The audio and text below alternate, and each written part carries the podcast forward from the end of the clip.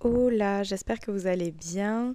Pour être honnête, je commence ce podcast un petit peu agacée parce que mon chat a décidé de manger pile au moment où je commence à enregistrer, donc elle fait du bruit. J'espère que vous l'entendrez pas. En tout cas, aujourd'hui, je vous retrouve pour un sujet que j'avais très envie d'aborder, mais qui ne parlera peut-être pas à tout le monde, parce que ça concerne vraiment ma génération.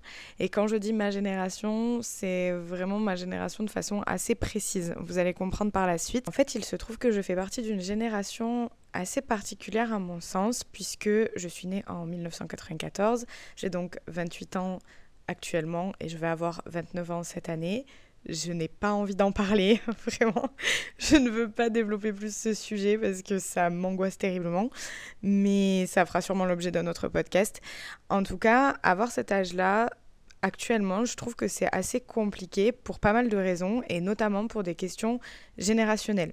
Évidemment, comme tout ce qui met les gens dans des cases, je suis pas forcément pour, mais cela étant, je considère aussi qu'il n'y a pas de fumée sans feu et que si on tire des globalités et des généralités de chaque génération, ça n'est sûrement pas pour rien.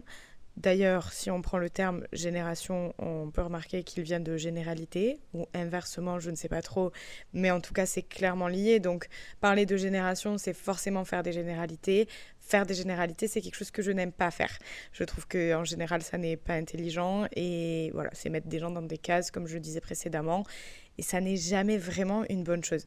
Mais effectivement, il est difficile de réellement nier que certains phénomènes sociétaux ne sont pas reliés à certaines générations, tout simplement. C'est assez évident finalement dans la construction de notre histoire et de notre société qu'il y a vraiment des phénomènes générationnels.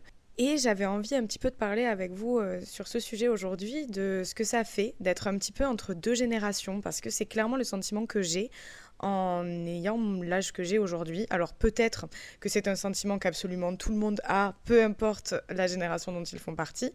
Donc n'hésitez pas à me le dire si jamais c'est le cas. J'ai essayé pour ce podcast de le construire de façon un petit peu plus précise, donc j'ai défini trois parties. Dans la première partie, j'ai donc envie de vous présenter un petit peu justement les générations et les caractéristiques de chaque génération, c'est-à-dire celle avant la mienne, celle de mes parents finalement, la mienne, et celle d'après la mienne. En seconde partie, j'avais envie de vous parler réellement de ma génération et de cette espèce d'entre-deux que je développerai à ce moment-là.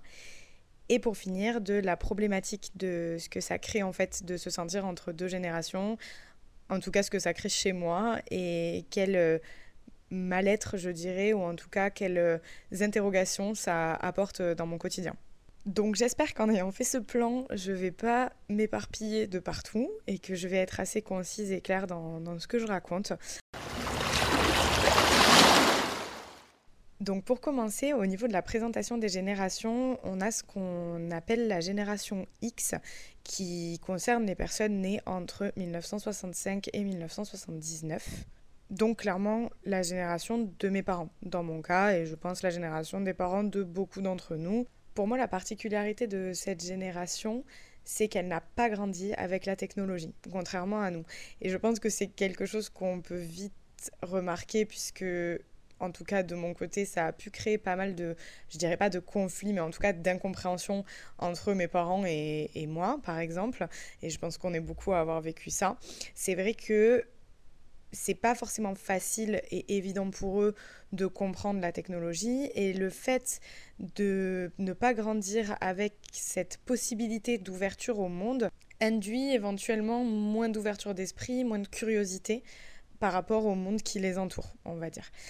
Et je pense que c'est en grande partie ce qui fait que cette génération est restée très traditionnelle, c'est-à-dire a repris les codes des générations précédentes et les normes dans la construction de leur vie. Donc vraiment, on va avoir un schéma classique de, une fois qu'on a fini euh, le lycée, mon chat miaule à la porte, je ne peux plus me la voir. Toujours tu décides de faire du bruit quand il faut pas que tu fasses du bruit, alors que tu dors tout le reste de la journée. Vraiment, je prends ça comme un affront là. Bon, excusez cet aparté. Donc je disais un schéma assez classique avec euh, voilà, des études. C'était important de faire des études assez euh, traditionnelles qui pouvaient amener à un travail concret euh, qui rémunérait bien. Peu importe si ce travail intéressait réellement, le but c'était vraiment de réussir dans la vie selon les codes sociaux. Donc en fait finalement selon le regard des autres. Et ensuite on a vraiment ce schéma de se marier, d'avoir des enfants, d'acheter une maison, un appartement, d'investir. Vous voyez ce que je veux dire? Vraiment le cliché entre guillemets des études, du travail, du mariage, des enfants, du labrador voilà. Alors, encore une fois, je répète, c'est mettre les gens dans des cases. Évidemment que certaines personnes de cette génération n'ont pas suivi ce schéma-là, bien entendu, mais je trouve qu'on le retrouve quand même beaucoup dans l'inconscient de cette génération X, justement. Ensuite, nous avons la génération Y, donc officiellement la mienne, qu'on appelle aussi génération millennials et qui concerne les personnes nées entre les années 80 et les années 2000.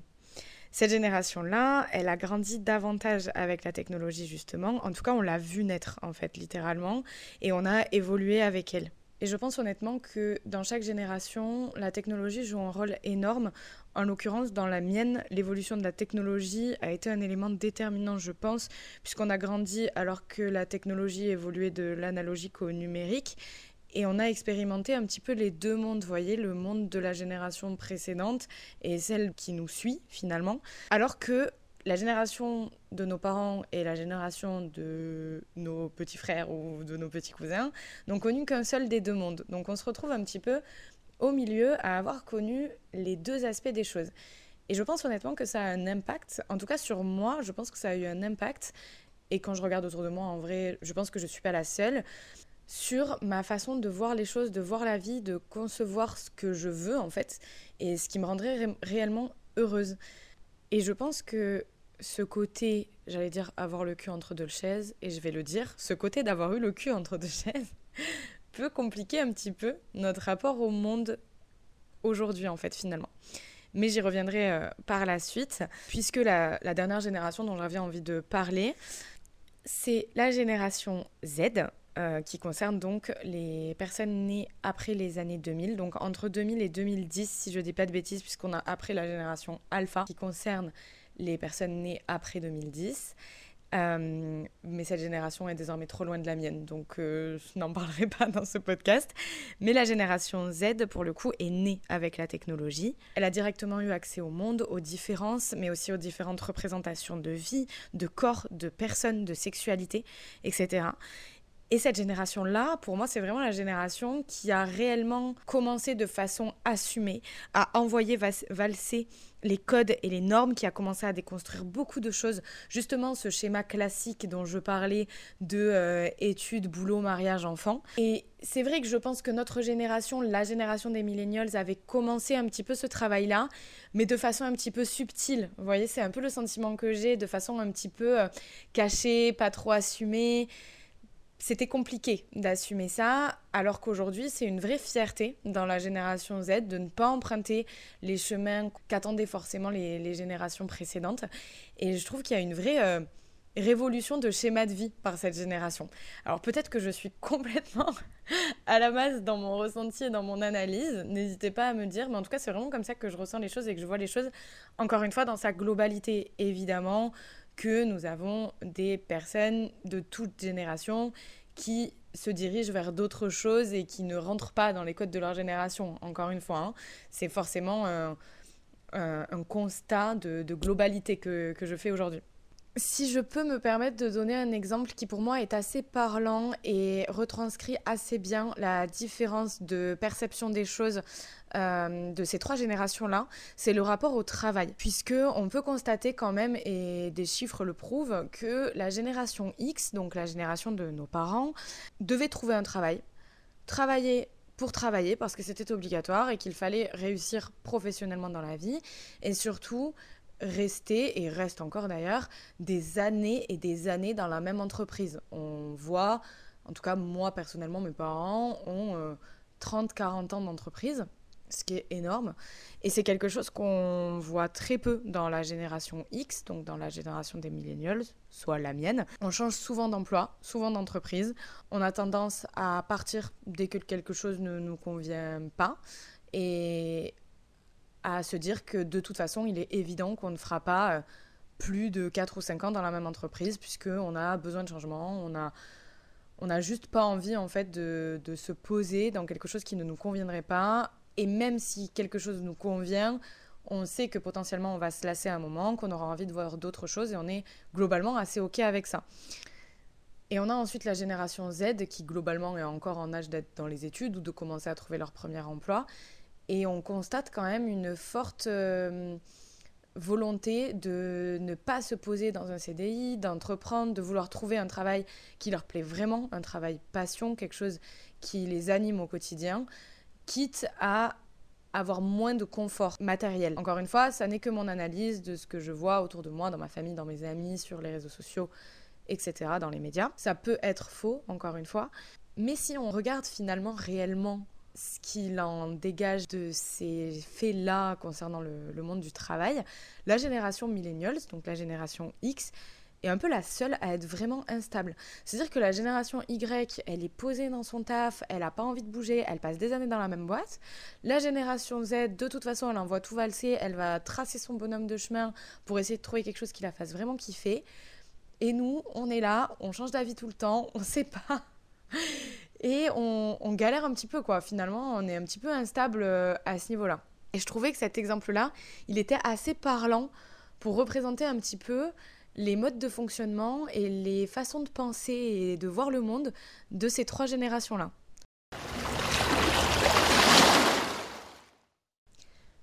Pour la deuxième partie de ce podcast, j'avais donc envie de vous parler d'un concept que j'ai trouvé en faisant mes recherches pour ce podcast, qui est l'entre-génération, la génération Zillennials. Pas facile à dire, sans osoter.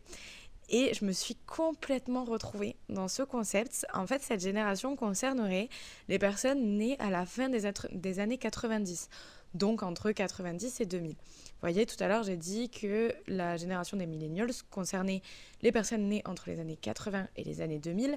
Mais moi qui suis née en 94, je suis assez loin des années 80 et beaucoup plus près des années 2000, effectivement. Et c'est là que forcément on se retrouve un petit peu le cul entre deux chaises, comme je disais. Et il y a un article de Mademoiselle qui a dépeint ce phénomène en appelant donc cette génération les Zillennials, qui serait donc cette micro-génération entre deux générations. Et celle-ci bénéficiait de traits mixtes propres aux deux générations, comme je le disais précédemment. Et c'est là que ça peut créer un petit peu une confusion.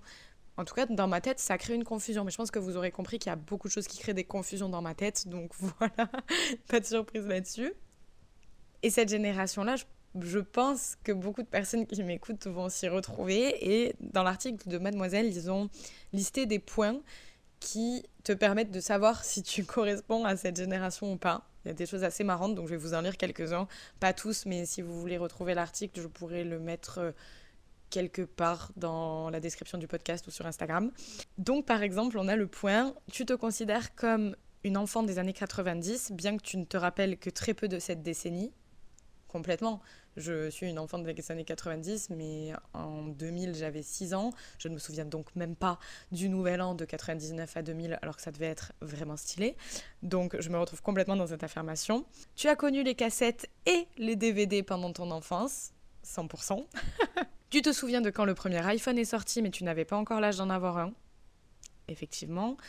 Tu étais ado quand Justin Bieber s'est fait connaître avec Baby.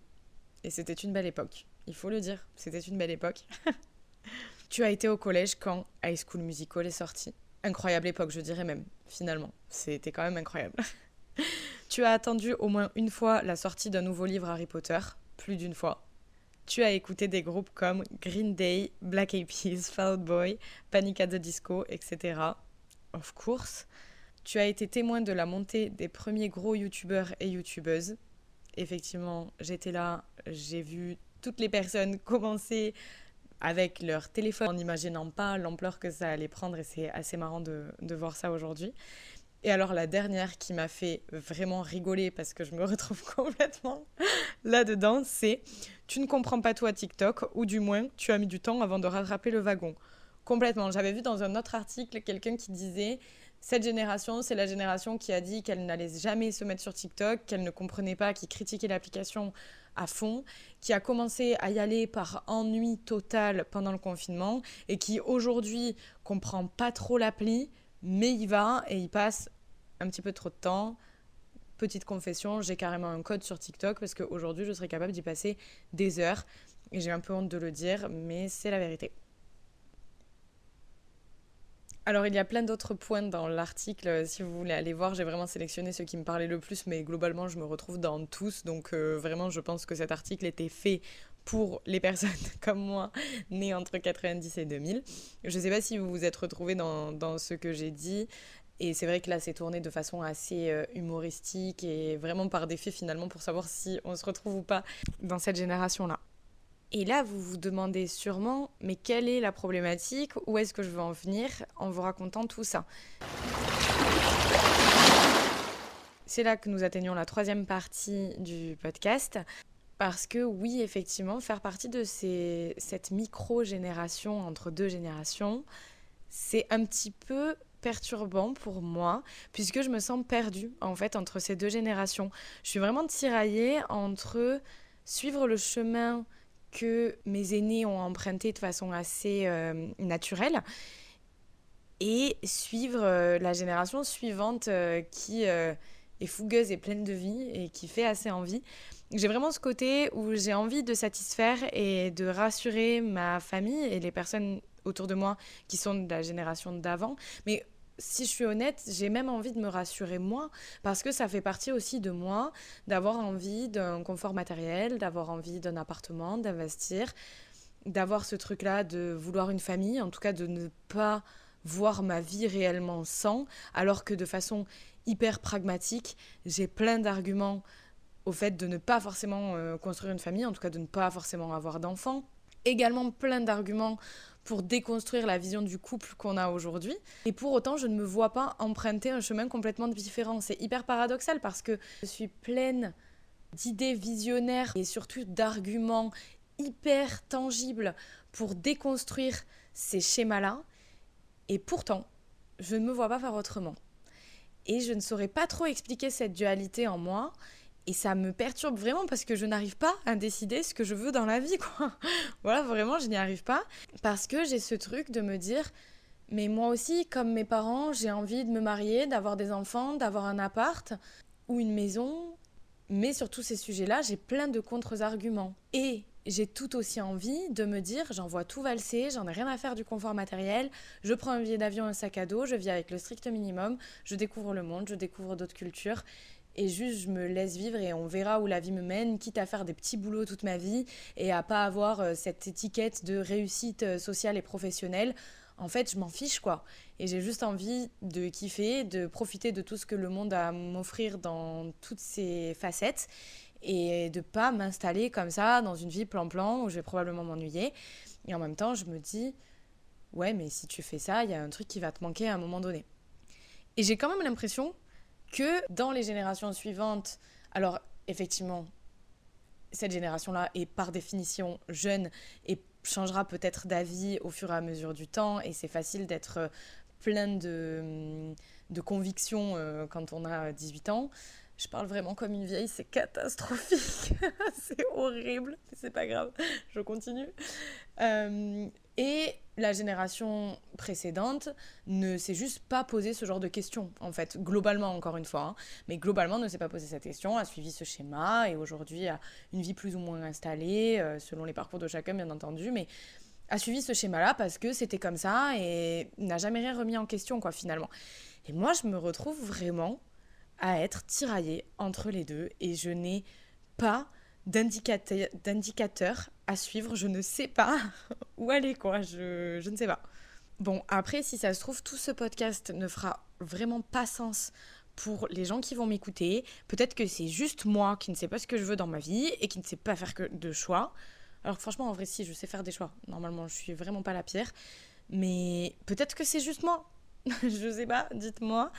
Mais quand même, j'ai l'impression que les générations, ça joue un vrai rôle parce que quand j'en parle autour de moi, j'ai l'impression que je suis pas la seule à être dans cette dualité-là, plus ou moins, évidemment. Il y a certains de mes amis qui arrivent à faire un choix entre ces deux options de vie, on va dire. C'est très binaire ce que je dis. Hein. C'est vraiment, je schématise beaucoup et j'espère que vous comprenez que je mets pas les choses, ni les gens, ni les parcours de vie dans des cases à ce point-là. Évidemment qu'il y a deux poids, deux mesures et qu'il y a des justes milieux et qu'il y a des gens qui font des choix différents, etc. Mais je suis obligée de, schématiser et de dire des choses assez binaires pour euh, essayer de faire comprendre euh, ce qui se passe dans ma tête à moi en tout cas.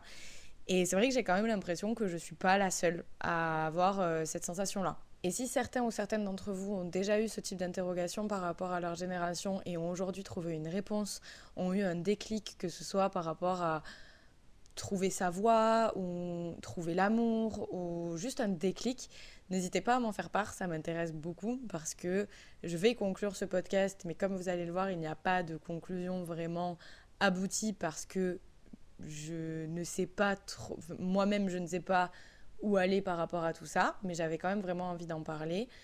Peut-être aussi parce que ça peut aider quelqu'un qui pourrait m'écouter et qui n'aurait pas mis de mots sur cette espèce de malaise-là et, de confusion.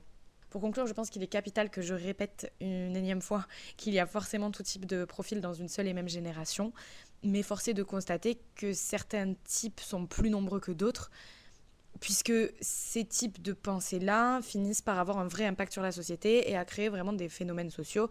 Comme aujourd'hui on peut le remarquer, on a une grosse montée du féminisme, ce qui est génial. On n'est absolument pas au quart de là où on devrait être en 2023, qu'on soit bien d'accord, mais on libère la parole sur énormément de choses et je pense vraiment que c'est la génération des millennials voire des zillennials. Oui, je remets cette award à ma micro-génération qui a commencer à développer ça et à ouvrir sa bouche en fait sur euh, tous ces sujets-là. Et je pense que la génération Z reprend très bien le flambeau et on continue euh, à l'entretenir nous aussi, bien sûr. Je parle comme si on était mort dans le game, pas du tout, on est encore très jeune, please. Mais euh, voilà, on a ces phénomènes de société qu'on ne peut pas nier et qui arrivent avec les nouvelles générations.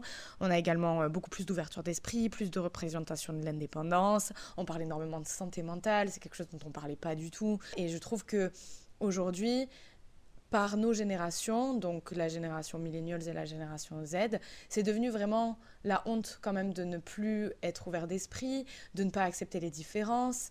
Alors ça ne veut pas dire que c'est facile aujourd'hui et que euh, tout est réglé et qu'on est dans un monde de, de bisounours, bien sûr que non, malheureusement, mais c'est quand même quelque chose qui a vraiment évolué avec nos générations et la tendance s'est vraiment inversée sur certaines choses et je trouve ça génial. Et d'ailleurs, en faisant les recherches pour cet épisode, j'ai cru comprendre qu'il y avait une espèce de guerre, en fait une pseudo-guerre, entre les millennials et la génération Z. Bon, comme entre toutes les générations, je crois, hein, on a tous euh, connu un grand-père ou une grand-père, une grand-père, bah oui, bien sûr, une grand-mère qui disait c'est que tout était mieux avant. Je pense que c'est vraiment un truc de génération d'avoir l'impression que tout était mieux pendant sa génération à soi. Voilà, comme d'habitude, l'humain très auto-centré. Mais cette pseudo-guéguerre, là, moi j'avoue que je la comprends pas du tout. Alors c'est peut-être justement parce que je suis dans cette entre-deux génération et, euh, et, cette micro-génération-là. Mais je trouve ça hyper dommage qu'il y ait cette espèce de conflit. Parce que au contraire, moi la génération Z, c'est une génération que j'adore. Si certains m'écoutent, vraiment, je vous kiffe. J'avoue, je comprends pas toujours vos expressions. Je me sens encore plus vieille quand je dis ça. Mais parce que oui, aujourd'hui, j'entends des fois des gens de 18-19 ans et je comprends pas. Il y a certaines expressions que je comprends pas, c'est terrible, mais c'est pas le sujet. Mais en tout cas, merci à la génération Z de continuer à déconstruire plein de choses. Merci de continuer à normaliser la différence. Merci parce que vous me rassurez beaucoup aussi en décidant de vous écouter et de pas suivre de voies toutes tracées et décider d'essayer de vivre de vos passions et et d'aller vers quelque chose qui vous fait vibrer au quotidien. C'est quelque chose qui m'inspire énormément. Certes, ça crée une grosse confusion dans ma tête par rapport aux générations d'avant et au schéma classique qu'on attendrait de moi, mais ça m'aide énormément au quotidien. Je trouve ça génial qu'on aille dans cette voie-là. J'espère que ça évoluera en ce sens. Et c'est vrai que j'avais vraiment envie de faire ce podcast-là parce que je sais qu'on parle souvent du négatif, parle souvent de ce qui va pas dans la société et c'est vrai qu'il y a énormément de choses qui ne vont pas, beaucoup de choses qui ne sont pas au stade où elles devraient être comme le féminisme, comme la lutte contre le racisme ou l'homophobie ou tous ces sujets qui ne devraient juste plus être des sujets aujourd'hui et qui en sont encore euh, malheureusement. Mais pour autant, je considère que globalement, on est sur la bonne voie. En tout cas, dans l'esprit collectif, je sais bien que dans tout ce qui est... Euh, politique, euh, notamment aux États-Unis, on a connu de gros retours en arrière et c'est extrêmement triste et angoissant de se dire ça. Mais je trouve que les Zillennials et la génération Z, on est des générations qui se laissent pas faire et qui luttent pour les choses et les valeurs auxquelles nous croyons. Et c'était important, je trouve, de mettre l'accent sur euh, ce côté positif là et de se rappeler que on peut faire plein de choses. La preuve, on a déjà ouvert la parole sur plein de choses. Et honnêtement, pour être dans cette euh, entre-deux générations, j'ai vu cette évolution. Je l'ai vécu. Il y avait des choses dont on ne parlait pas quand j'avais 17 ans, dont on parle aujourd'hui à cœur ouvert et sans tabou. Et je trouve ça super. Donc c'est vrai que ça crée un petit peu une confusion pour les gens euh, torturés, bizarres, comme moi, qui sont nés entre 90 et 2000. Et on ne sait pas trop où camper, mais ça reste positif et surtout ça veut dire qu'on a plusieurs portes ouvertes euh, devant nous et c'est génial. J'espère juste que je serai capable d'en choisir une à un moment donné, mais rien n'est moins sûr. En tout cas, j'espère que ce podcast aura pu parler à certains d'entre vous. Si c'est le cas, n'hésitez pas à me le dire, je serais vraiment trop contente d'avoir euh, vos retours là-dessus. Et en attendant, je vous remercie encore une fois de m'avoir écouté jusque-là. Je vous souhaite une bonne journée, une bonne soirée, une bonne matinée euh, selon à quel moment vous écoutez cet épisode et je vous dis à la semaine prochaine pour un prochain épisode. Bye